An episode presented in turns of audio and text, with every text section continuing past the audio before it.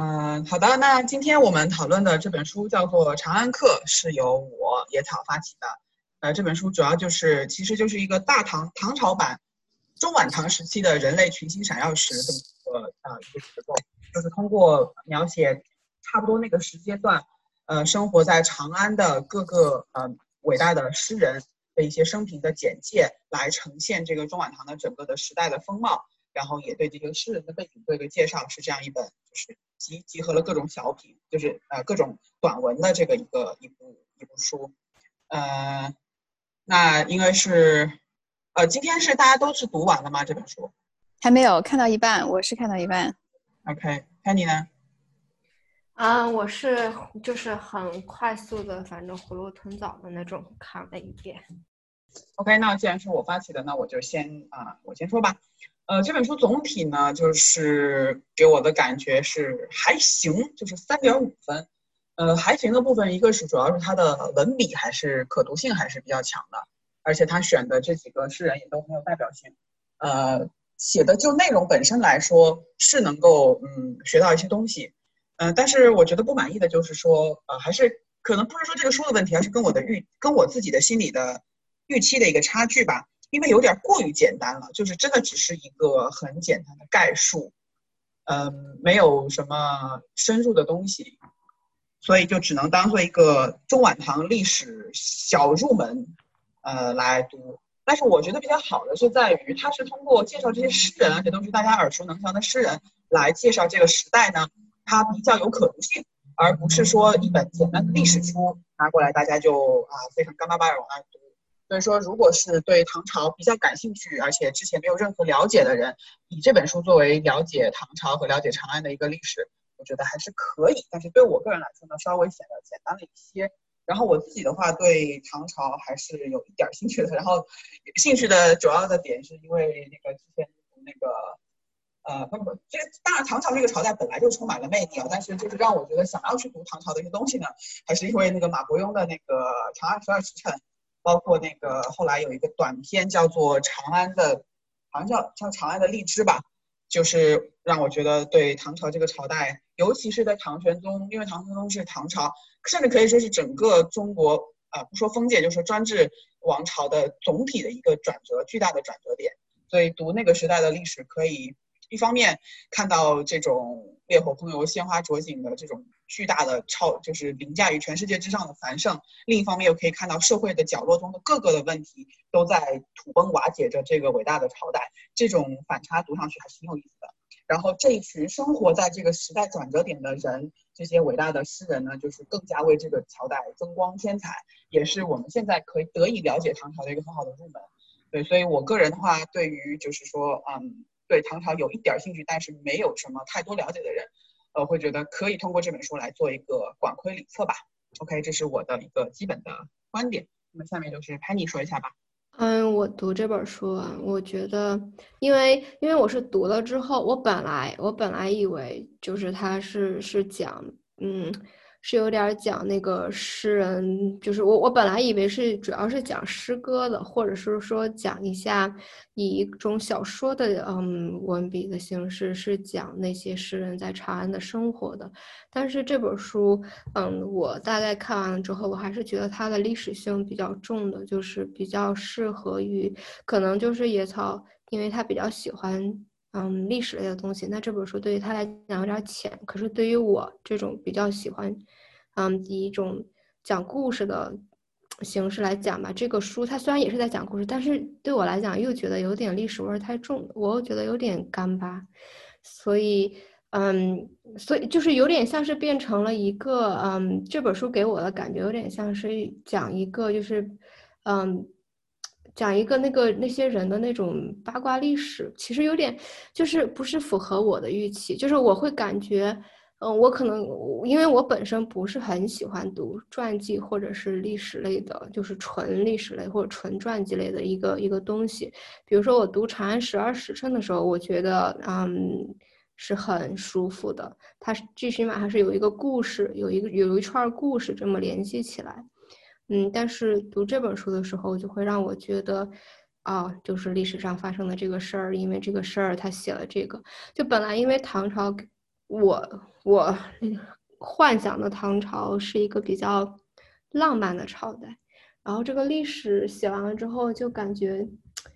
就看每次看历史的时候，就觉得有点就是那个浪漫碎掉的感觉，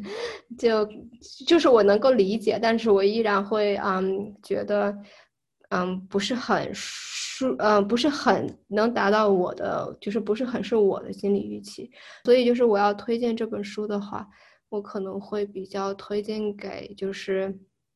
介于我跟我跟野草中间的那一部分人。比如说野草喜欢读历史，他可能就是觉得这个太简单，而我其实是不是很喜欢读历史的人，我又觉得这个书有点干巴。嗯，对，然后这就是我对这本书的印象吧。我发言完毕了，那接下来我说，好呀。呃，我我我其实刚开始旁听，我今天第一次来，可能就也说的不是很好，没有准备。就是我我没有看完，但是就是我之前在就是嗯注就是申就是注册这个嗯野草之前嗯那个群里有三本书的时候，我我都看了一下，然后我觉得就是这本书它其实它趣味性更强一些，就它它其实有点就是类似于唐朝这个。就怎么说战乱时期末代的这些这个时期，然后各个嗯里面的各个诗人角色的这一个野史有一点，然后呢嗯就是它有有是有一种大概是纽约客的这个长安版，就就还其就对我来说我觉得还挺有意思的。然后呢就我大概看就看了一点，然后呢我觉得我对这些事 有了一个更深刻的认识，嗯还我觉得还不错，就是。但就是就对我来说，我会比较好奇，说这些这些事情，就是有多少是想象出来的，有多少是嗯是真的是有根据的。然后呢，嗯，就是还有一点，就我我不是很能理解，就是说这所有的人，就所有的也是，就包括就比如我比较印象比较深刻的王维，他就是呵呵 就是怎么说呢？就所有的人，嗯，都。嗯，拼命的就来到长安，然后想要出人头地，然后一定想要去当官，想要去见皇上，想要去见玉贞公主，嗯，然后呢，想要当个官，有个官做，嗯，那如果就是当了个官，然后又没有被重用的话呢，然后又又郁郁不得志，然后又又不想干了，这样子，就其实就是就我们现在的角度来说，就是有文采和。有才华和当官其实就不是完全是没有关系的，但就是当就是在当时，嗯，这个事情就是在在当人当时的人眼里是一个 common sense，我觉得还挺有意思的。嗯，我我就是大致先说这么多，就后后后续如果你们就是还是继续讨论哈，继续继续说一些。好了，发言完毕。好的，就是这个大家对这本书的总体的一个印象，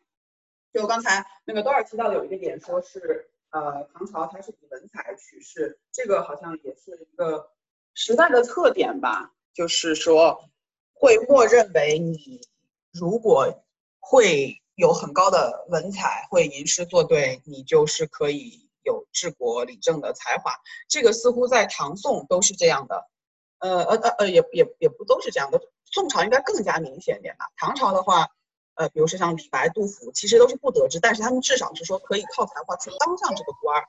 但是他对对不代表说我这个才华越高，我就可以当越高的这个这个官员，因为呃，唐朝还是稍微。没有那么开放，比如说，嗯，像这个呃长安城，好像是虽然说是全世界最大的城市，但是其实它的很多的规定还是很严格的，像是坊市都有很明显的坊墙啊什么的，到了晚上几点就要宵禁，你如果不不离开的话就要被罚，巴拉巴拉，就是它其实在管理方面是非常的非常严格的，所以并没有说这个文人就可以一定可以靠自己的才华呃升官发财。但是宋朝的话就更加开放，像宋朝的那个我们能记住的这些官员，呃，这些呃文人基本上全都是高官，像苏轼呀，然后范仲淹啊，什么呃这个王安石，呃，他们都是有很高的这个很很好的很好的文采。然后宋朝整个风气也会更加的开放一点，比如说会把这个坊坊与坊之间的坊墙全部拆掉。嗯啊，不过这个就扯远了，就是因为之前我听了那个宋朝美学的那个。嗯，音频课就是之前的话会比较向往唐朝，然后现在的话会更加就是觉得宋朝会更加的更加的那个开放一些吧。啊，不过这个就扯远了。嗯，然后上次我在群里面发了几个讨论的题目，不知道大家有没有看到？就是第一个题目呢是，呃，我之前一直有在思考，呃看了这本书之后呢，就更加感兴趣，希望可以听听大家意见，就是说，是不是只有恶境逆境才能催生伟大的文学作品？啊，我个人的观点是，我觉得是是的，就是，嗯，我之前忘了是看哪个节目还是看哪本书里面讲到说，有一些人是先知先觉，有些人是后知后觉，就是说，有些人是不需要任何去对生活有所体验。哦，好像是那个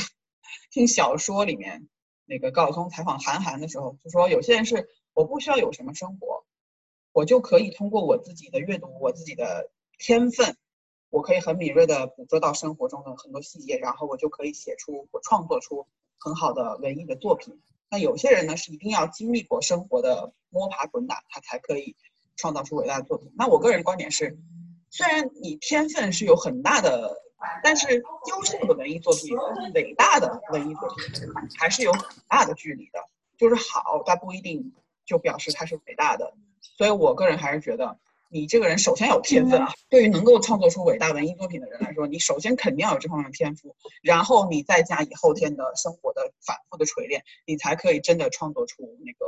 就是传世之作。对，这是虽然我们可以就有有很多例子，比如说像呃很明显的一个就是那个呃李清照，李清照的话，她的生活前期后期的那个转变，还有苏东坡都是很明显的，但是他们能够像到我们现在留下来口耳相传的那些伟大的诗词，全都是。在他们的生活遭遇重大的变故之后，李清照是这个她前夫死了之后，然后苏东坡是他流放黄州之后，基本上那个作品全都是那之后留下来的。所以我个人的观点是，呃，不管你是否有多大的天赋，你一定要是先经历过逆境，有那个就有那个啊，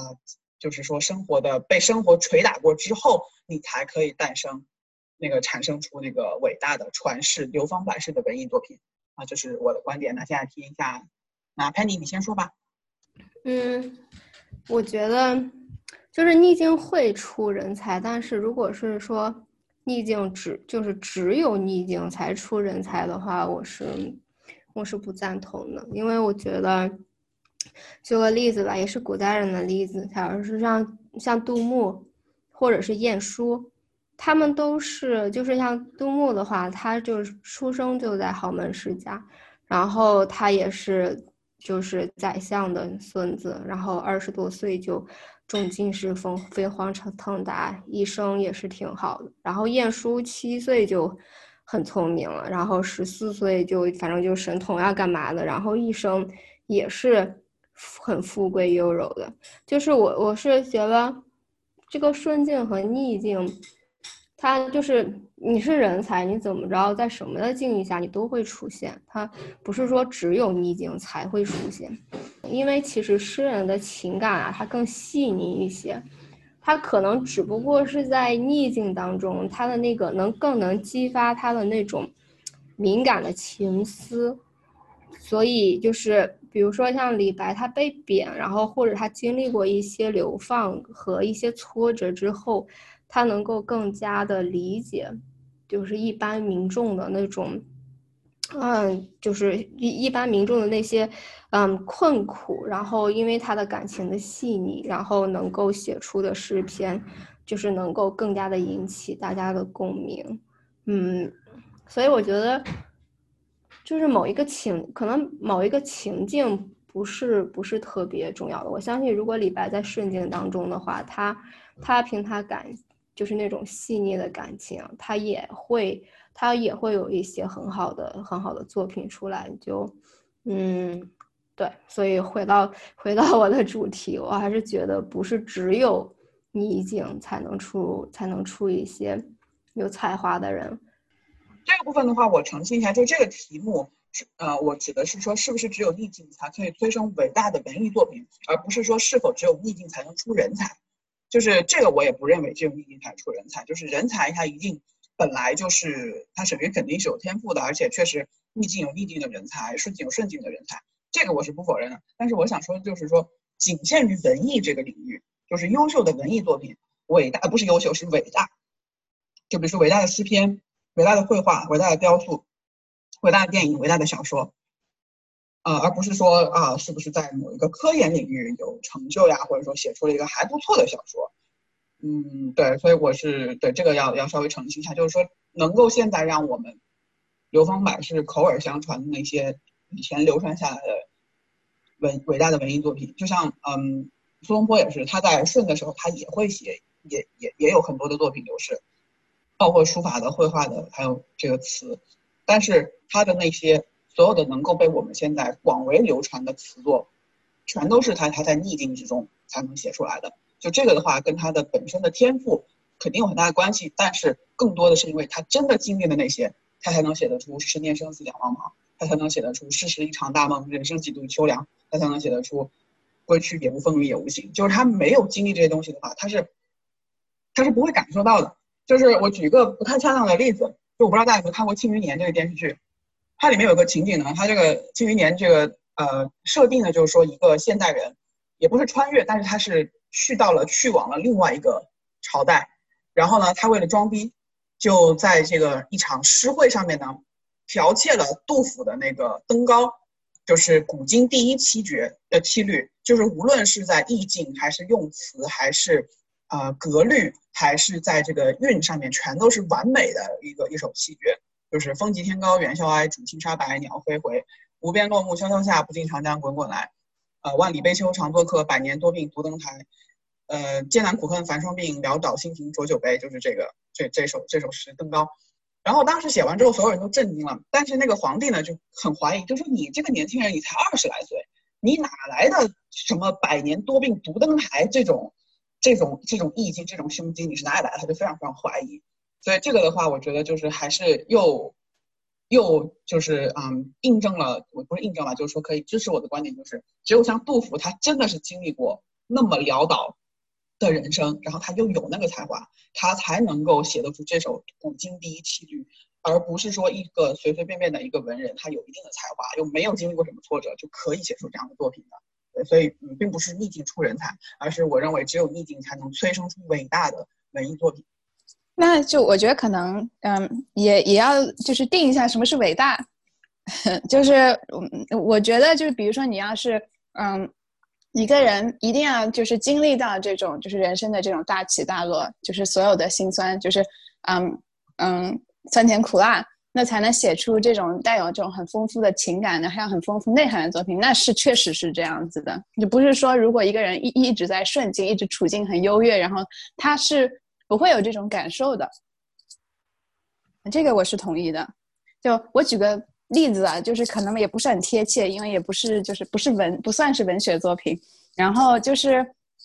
就比如说贝多芬、柴可夫斯基，还跟然后跟那个莫扎特、跟嗯门德尔松比，就他们的音乐作品，像贝多芬和柴可夫斯基，他们其实就一一生就很就是穷困潦倒。然后呢，就你像贝多芬，他就是他就是中晚期他还聋了。然后他是通过就是，就是用嘴含着一个钢管，然后去就是戳在那个钢琴上，是去去就是编编他的曲子的。就是他其实他非常非常难，但是他的作品就非常有深度。你可以听到他的就是曲子里那种痛苦。那那门德尔松，你看莫莫扎特，他们的就是曲风挺华丽的，就他们是就是他们的音乐相对来说，就是也不能说是说是不优秀或者不伟大。他们的音乐就相对来说，就是是在一个顺势里的一个，就是锦上添花的一种一种作品吧，这样子。我觉得当然有一个点，有一个点其实很好，就是怎么样去定义伟大？对，这个也是一个 见仁见智的问题吧。就像莫扎特，你肯定也是不能说，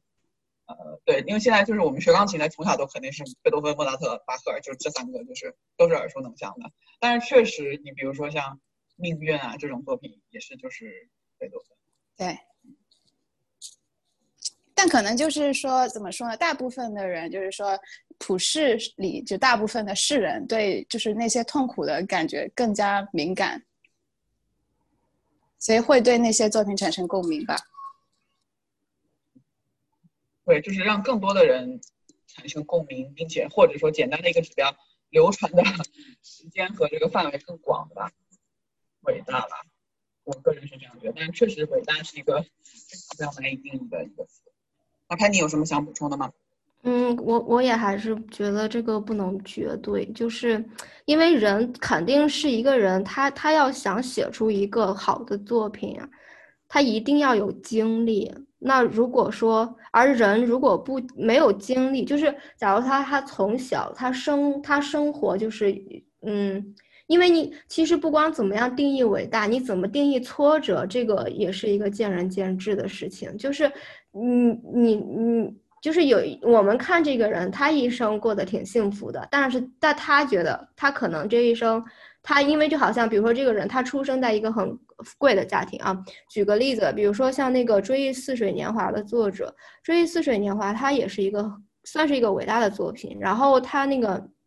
作者马塞尔，他也是嗯二十世纪法国最伟大的小说家之一。他其实出生在一个非常富有的家庭，然后他后面，嗯，他中学就开始写诗，为报纸写专栏作品呀，然后后面又是，嗯，去就是大学研究这些哲学、修辞啊什么的。我觉得，我觉得在外人看来，他的生活是相对来讲比较平顺的，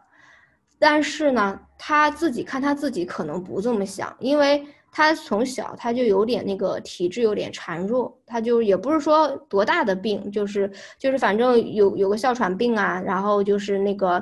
嗯，就是就是体质稍微有点弱。所以他他可能因为这个体质弱呢，就导致他可能就是比较生性敏感呀，或者富有幻想，或者是怎么样，然后导致他后面，嗯，对他的整个人生可能都有一些影响，然后他才能够嗯写出这个《追忆似似水年华》这这个这个这个巨著。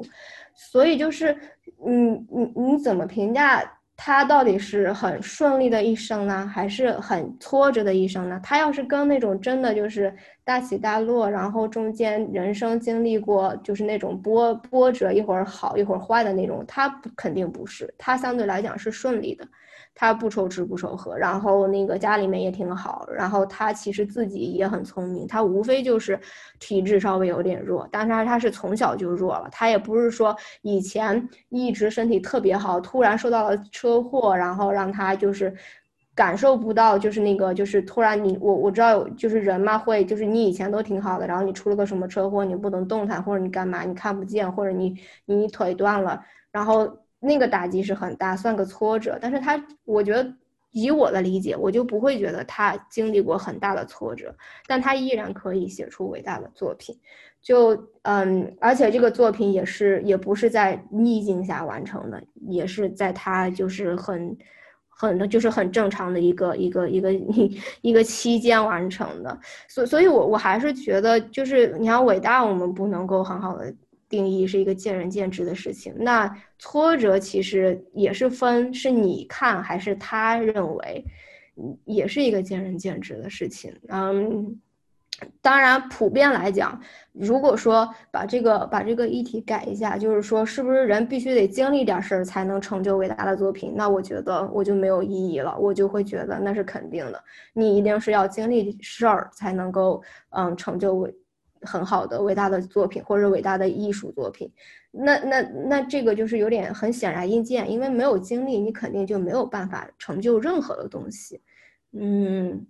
嗯这就是我想补充的吧。嗯，我觉得潘你说有一个点很有道理，就是说，嗯，不同的境遇在不同的人看来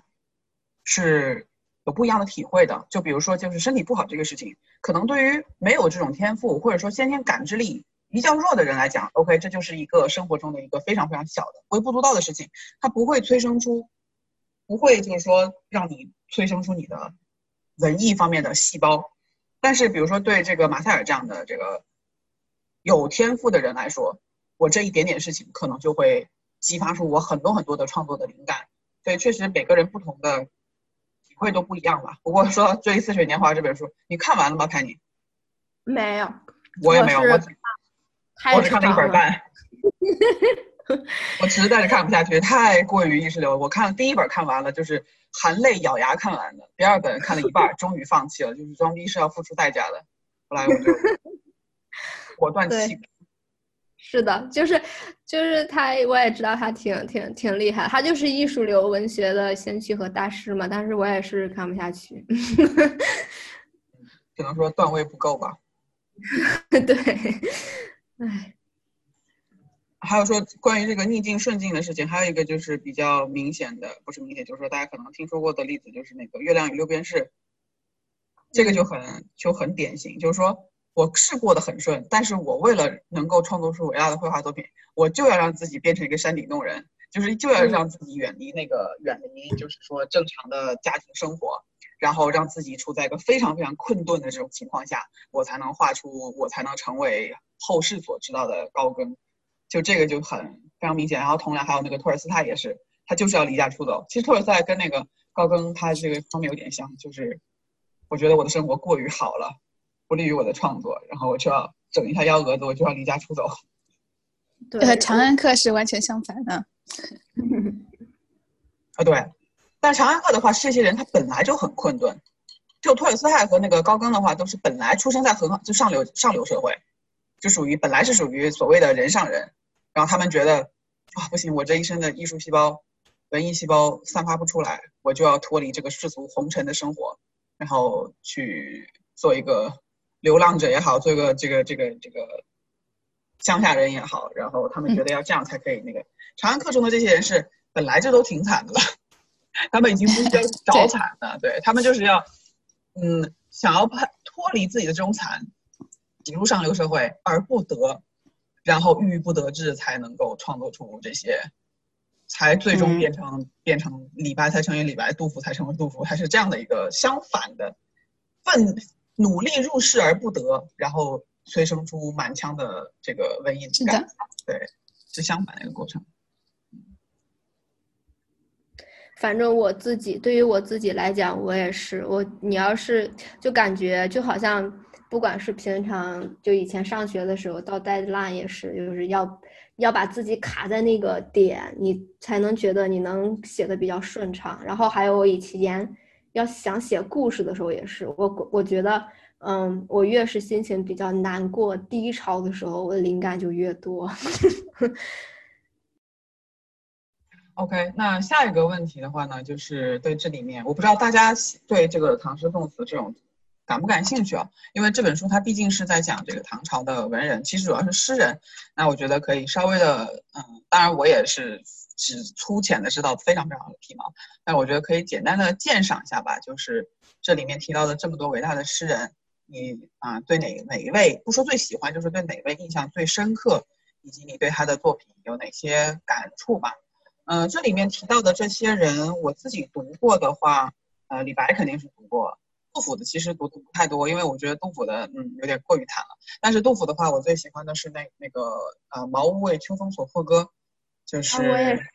对，就是那那首我很喜欢，有一段时间天天自己抄在纸上看，那个我很喜欢。呃，就是安得广厦千万间，大庇天下寒士俱欢颜那个。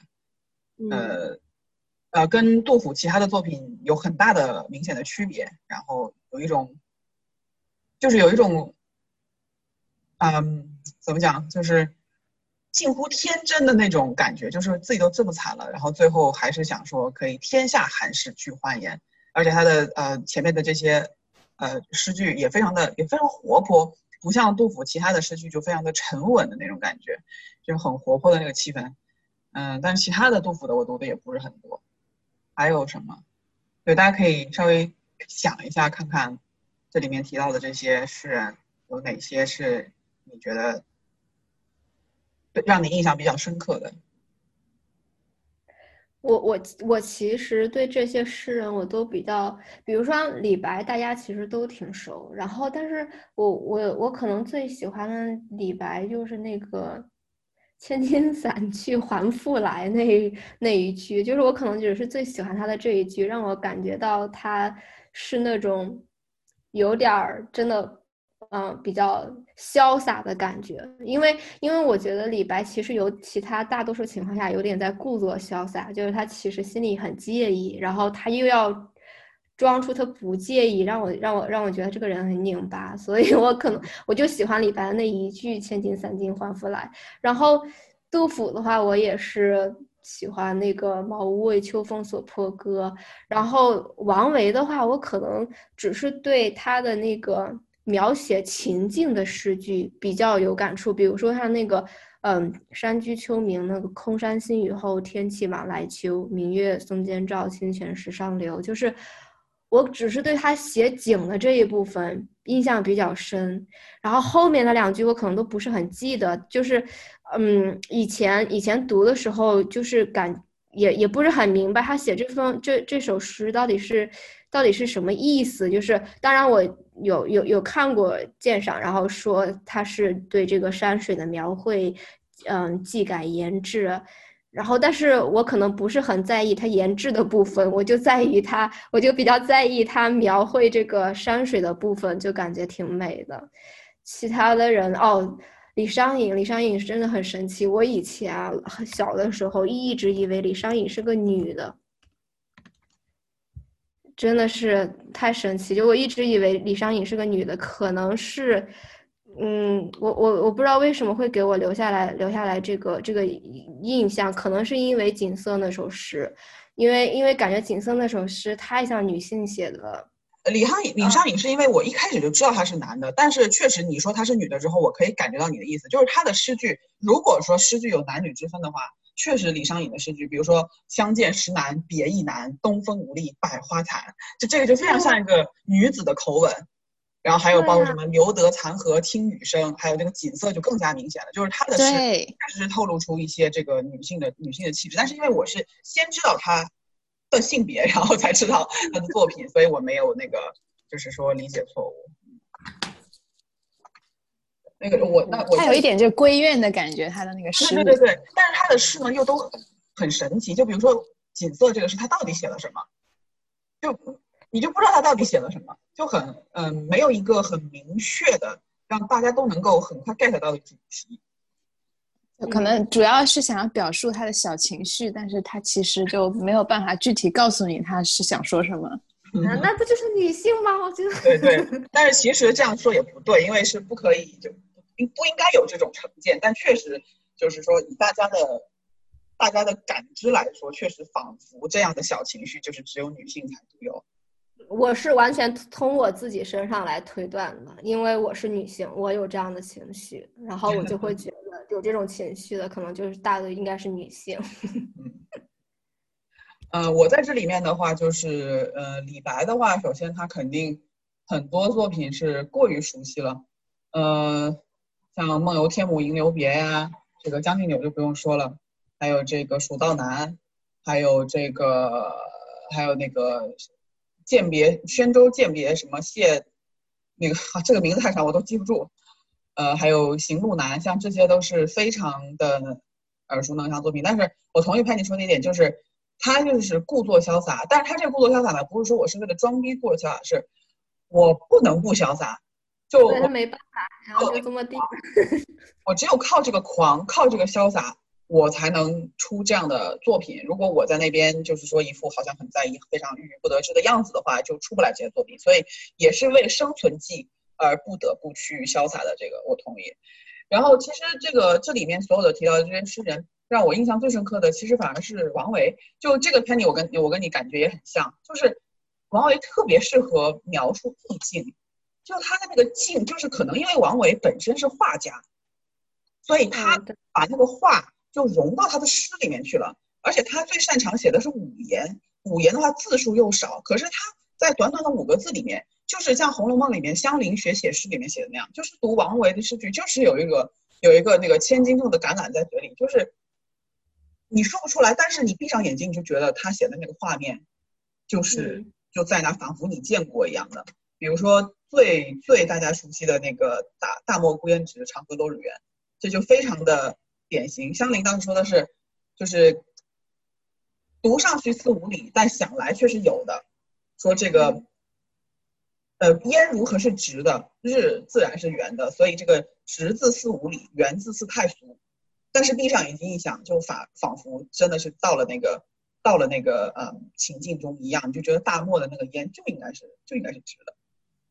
对，然后那个圆的那个日呢，也是要在那个长河上，它才显得特别的圆，就是那个画面那个意境的刻画。还有一些，我当时还专门读了读完王维内账，还专门去读了把王维的诗都翻出来读了一下，就是很大家都耳熟能详的，像是那个空山不见人，但闻人语响，这个画面感也非常非常强。读完这句诗，你仿佛你就觉得你现在就在一座空山里面。然后周围什么人都没有，只有偶尔的风声和鸟叫的一些声音，但是你在远远的地方又可以听到人在那边说话的那个感觉。嗯，还有就是“渡头余落日，曲里上孤烟”，这个“余”字和“上”字，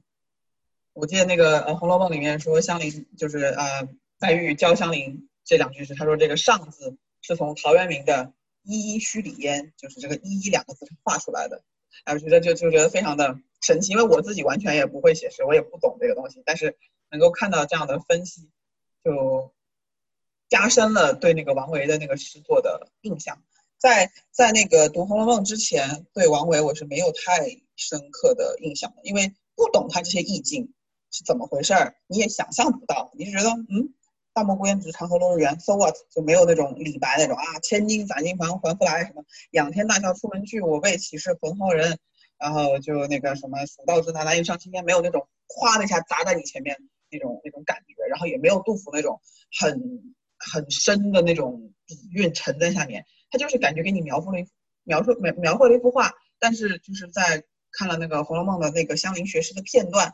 之后，然后在读了这本小说之后，了解了王维的一个简单的生平之后，就突然间对他这个画中，就诗中体现出的这个画意，所谓的诗情画意，诗情画意，我觉得王维这个他的诗作里面就是那个诗情画意。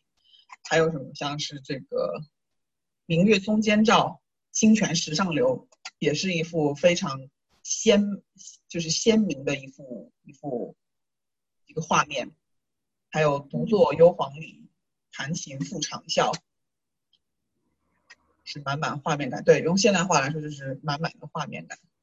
还有“人闲桂花落，夜静春山空”，还有哪些？嗯，嗯，我我把我我喜欢的这些句子先摘出来，感受一下。好像也就这些了。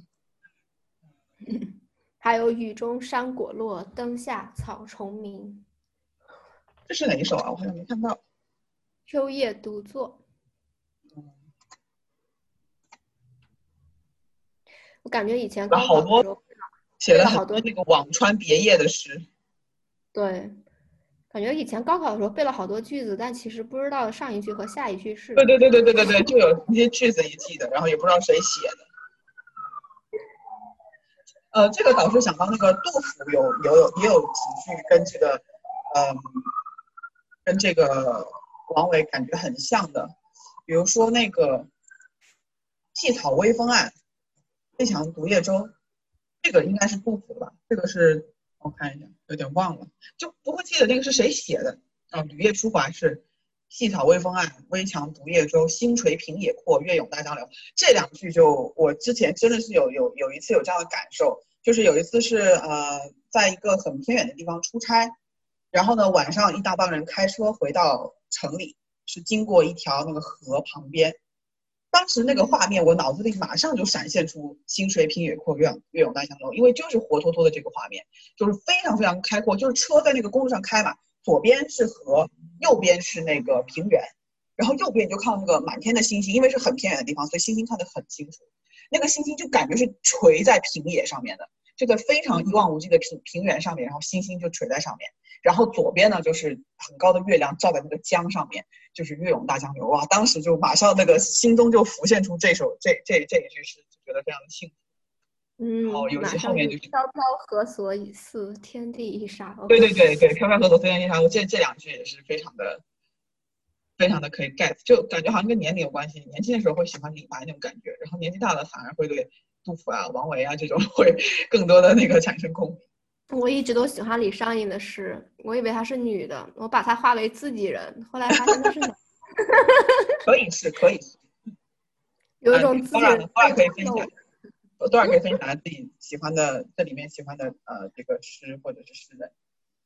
啊，我我因为没有看完，所以就是我我看的其实可能比较少一点。就是我我之前我小时候也是，我跟 Penny 差不多，我喜欢李商隐和李白。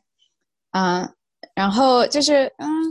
我觉得那个《辛弃疾》也不错，但不是他不是这个唐朝的这个诗人，所以，嗯嗯。然后王维，王维在小时候，就是我小时候就给我的感觉，就他比较出名的诗都是，就是可能都是描写环境的诗，就可能是在他就是隐居期间写的吧。就他他他是他在描写那些东西，他其实没有带，就是没有去详细的讲他背后的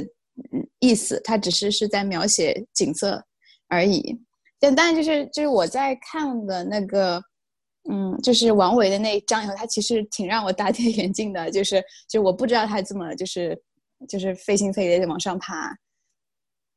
然后在就比如说在这个嗯嗯，就是被劫到，就是被那个安禄山那一帮人劫到那个那个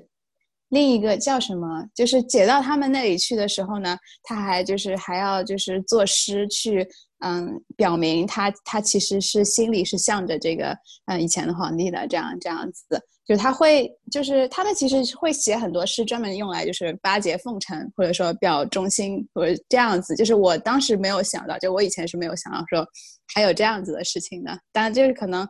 呃那些诗就是到现在也没有说会特别有名气或者特别流传下来。就我比较喜欢的，嗯。嗯，以前就是我比较喜欢的一首诗，嗯，就大家刚才有提过，就是我我喜欢那一句“安能摧眉折腰事权贵，说不得开心颜”。我当时觉得就是李白诗很大气，嗯，他就是会会有一些就是就骨气在里面，嗯，然后我很喜欢。但是他其实非常的催眉折腰式权贵。对，对，其实他们其实所有人都是一样的。对。所以他，他尤其是他的催眉折腰是权贵，只不过他试的权贵呢是最高的那个权贵，所以他会给杨贵妃写“云想衣裳花想容，看露华浓”，就也会写这种很艳的诗。但是李白就是李白，就是到底是你啊，就是就是他连写这个杨贵妃美貌的写的都是如此的，就是不拘，呃别具一格，就不是那种艳俗的那种诗。对，让人感受不到那种嗯阿谀奉承，感觉很有自己的性格。对，尤其是“云想衣裳花想容”这句，嗯，就他没有具体的写有多么的美，只是说连云都会羡慕你的衣服，连花都会羡慕你的容貌，就这个侧面描写。对，对。李白的其实很多诗都不是正经的格律诗，尤尤其是他流传到后面的，我们比较熟的也只有。也只有床前明月光是正经的五绝，但是其他的像这个《将进酒》啊，然后那个《行路难》啊这些，嗯，《行路难》我我个人比较喜欢，就比较宏大，对，豁达然后开朗的那种那种意境。但是他其实，尤其是读了一下他的生平，你发现他是并没有他自己，但是就是以诗言志吧，可能希望可以自己成为那样的成成为那样的人。嗯，这这这格局还挺厉害的。对，还有这里面提到的是白居易。嗯，白居易的这个长篇的这个歌行，其实我个人没有觉得非常的美。就《长恨歌》，他就是写了一个写了一个帝王的爱情故事。《琵琶行》倒是《琵琶行》倒是有一些真情实感在里面，因为《琵琶行》是写他自己嘛。座中泣下谁？呃，座中泣下谁？哎，那是怎么说？江州司马青衫湿。来看看啊，打开。嗯，琵琶座中泣下谁？哎，最后一个字想不起来了。但是《长恨歌》的话是就是写写这个别人的故事，而且是他没有经历过的，就感觉。没有特别的被没有真情实感，对我没有，我个人我相信他有，但是我个人是没有体会到他的那个有投入很多的很多的这个情感在里面。哎，你们有没有看过那个电影《猫妖传》？我刚想说这个《妖猫传》，人家叫《妖猫传》，对。我为什么永远都把字倒着念？猫妖传，用《猫妖传》更更符合逻辑。人家就这样，这样要要要弄全虚，就《妖猫传》。嗯，对。猫妖，它是一个妖的猫。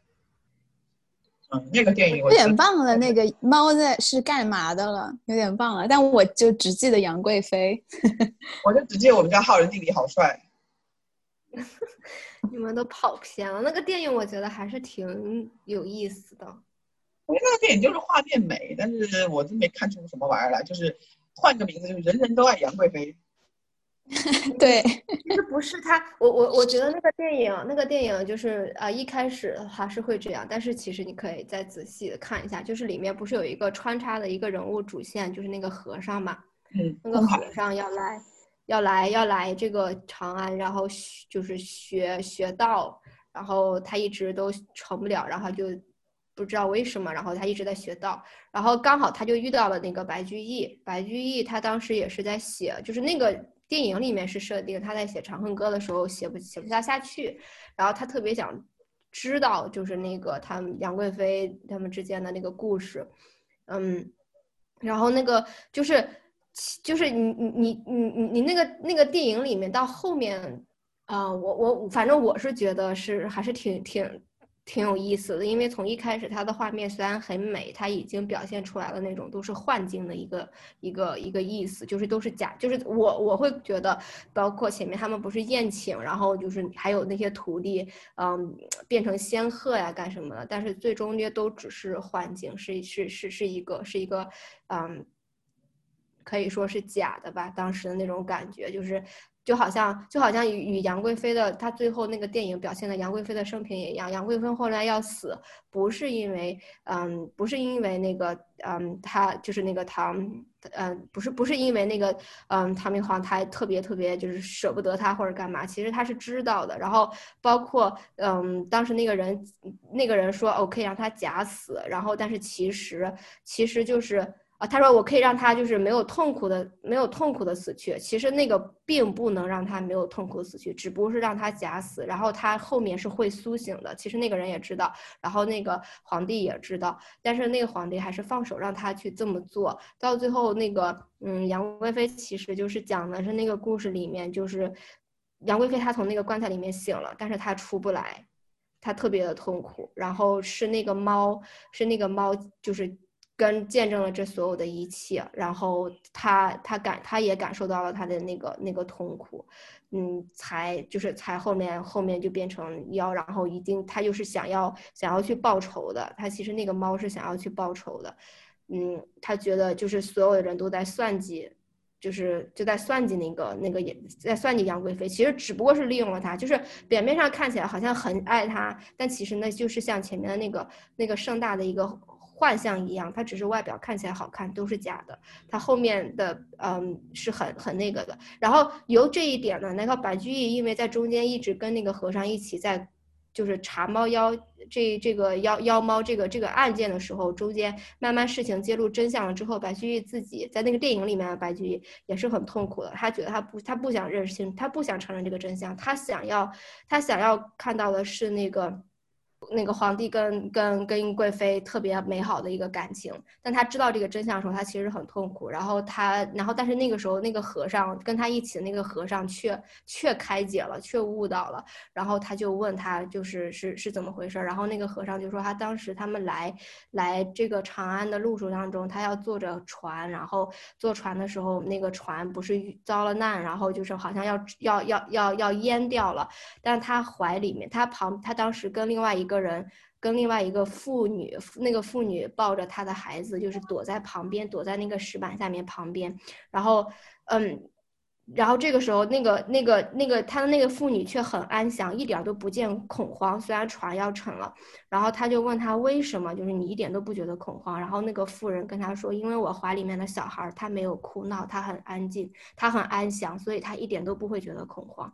然后那个和尚就是由此而也，就是他当时并不能理解，虽然那个船还是沉了，然后也淹掉了，可能那个妇女也死了，然后他还他还是活了下来，但是他那个时候。其实并不能理解他为何能在那种情况下如此的安详，然后后面的时候，当他了解了这些事情了之后，他就反而就是在在查这个案子的过程当中，反而明白了，然后觉得说就是事情的真相是什么样已经不重要，重要的是他那个那个那个妇就像那个妇人告诉他的一样，他怀里所珍视的那个东西已经是好的，就是他只要我所珍视的东西是平安的，我心里面就很平安，不管外外面会是什么样子。然后他就悟了，当然我还没悟，反正那个和尚悟了。然后这个白居易也是因为听了他讲这个所有的事情之后，然后写了《长长恨歌》，还是以他。原来所想的那个样子来写的，写他们写写贵妃和皇帝之间美好的爱情，没有在没有想要说就是，嗯，写不下去，或者是说因为他知道了真相而把它重新全部就是。颠覆了他的认知都没有，他还是他还是有他还是按照这个来写，好像就感觉在那个电影里面，他也是在讲说白居易也悟了。当然他们悟了什么，我觉得就是个人，嗯，仁者见仁，智者见智。我可能有点懂，但是我又觉得我没有很懂。但是至少我会觉得那个电影里面并不仅仅只是，嗯，只是一个画面感比较好。开始聊最后一个话题，就是我的唐朝印象。就唐朝印象的话，我之前。嗯，比较有一个感性的认识的就是那个《长安十二时辰》，因为那个那个书实在是在各方面文笔啊，然后情节啊这方面的安排，就电视剧整个给他拍残了，就是把他的整个利益走向都改了，可能是为了过审，因为他后来可以明显的看出他那个很多词跟嘴型都是对不上的，就是因为后来为了过审的原因把他们改掉了。呃，但是《长安十二时辰》这本书本身，我觉得反正我个人是很喜欢，嗯。也非常非常呃，从细节地方展现出唐长安乃至于整个唐朝的社会的总体的一个风貌吧。觉得唐朝是一个很浪漫的浪很浪漫的一个朝代。呃，唐宋唐宋都是并立的说，但是唐宋的那个气质其实是很不一样的。唐朝更有那种，因为唐李唐王朝它是有一半的那个胡人的血统，所以天生就比较。比较那种啊浪漫一些，敕勒川，阴山下那种非常豁达，然后不拘小节的那种浪漫主义的气氛。然后相比下呢，宋朝呢就是比较温柔，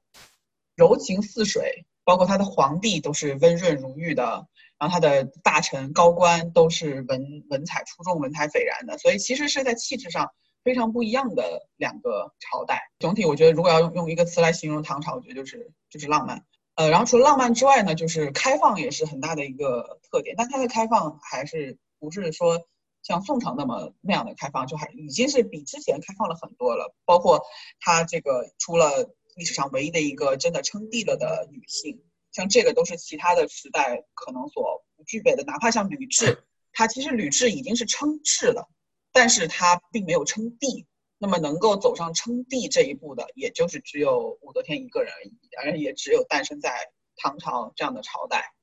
嗯，所以我就是有时候会在想，如果真让我穿越的话，我到底会想去唐朝还是想去宋朝？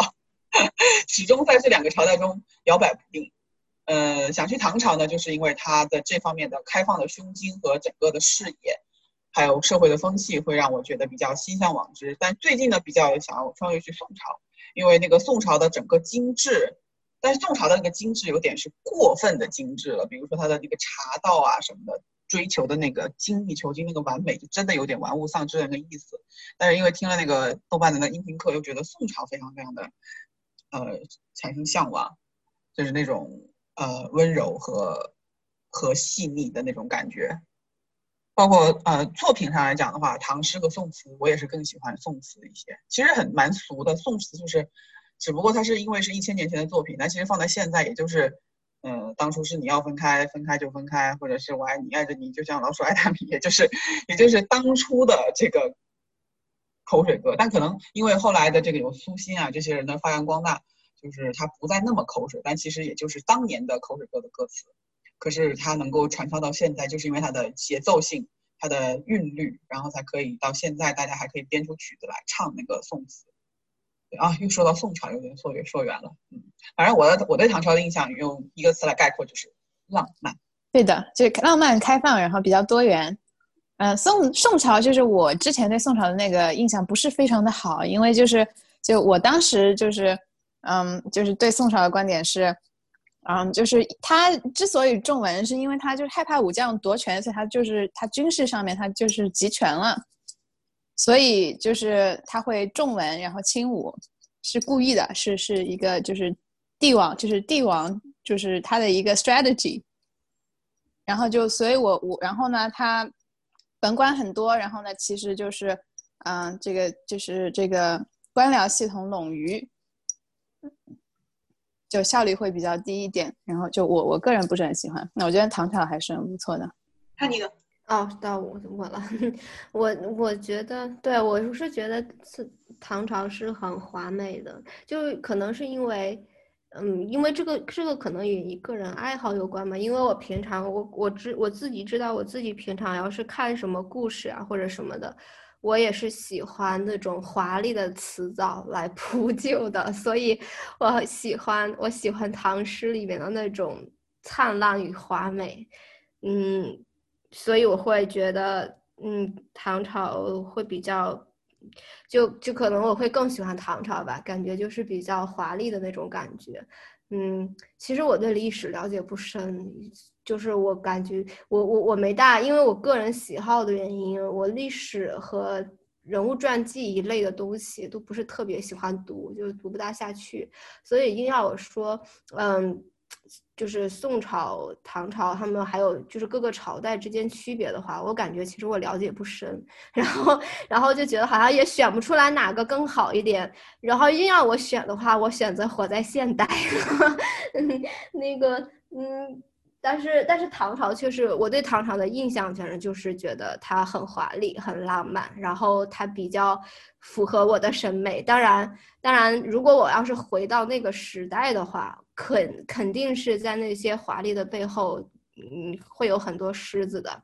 但是，但是，但是，唐诗给你表现出来的那种感觉，以及，嗯，现在出土的唐朝的各种各样的文物，都给你一种很华丽的这种感觉，让你觉得那个时代肯定是很富强的啊，肯定是，嗯，至少是一个是一个让感觉到就是那个时候至少国富民强吧，比较。在鼎盛时期，至少是一个很富饶，然后人民至少有是有好日子过的，不是像之前成天打仗啊、战乱啊那种那种东西的，而且还能够有机会给人去，嗯，就是有很多的文人在那个时代出现，有很多嗯很多美好的诗句从那个时代流传下来，都让我觉得嗯挺好的。然后我对唐朝还有一个就是说，如果是古今对比的话，就是我们现在都说什么大国自信啊，什么中国梦啊之类的，但其实真正的自信的朝代，我认为啊，真正的自信的朝代就像个人一样，他是不会把这些东西挂在嘴上说的，而自信的一个衍生的产品就是开放和包容，就像唐朝《唐诗唐诗时辰》里面十二时辰里面说的。他就是任何国家来的人，任何背景的人都可以在长安繁衍，呃，居住，然后这个生存，没有什么限制。呃，宋朝也是一样，就像那个《清明上河图》里面所体现出来的，就他真的是非常国富民强，老百姓有很强的，就是说自信心的时候，他是不会把这些东西挂在嘴上讲的。所以就是为什么到现在说到中国人，还是说唐人。就几乎唐朝就是代表了整个中国的社会，整个中华文明的一个巅峰性的一个一个朝代。呃，当然它肯定有很多弊病，这是另外一回事啊。就是说，当我们当我现在的看到天天在吹嘘这些东西的时候，我就会想到唐朝，我就想说一个真正的自信开放的朝代，或者说一个真正自信开放的国度，它应该是一张什么样什么样的面目？这个时候我就会想到唐朝。就是唐朝和宋朝呢，它虽然都很呃繁荣强盛，但是它的繁荣强盛是不一样的两个方面。宋朝的话就是没有钱解决不了的事儿，如果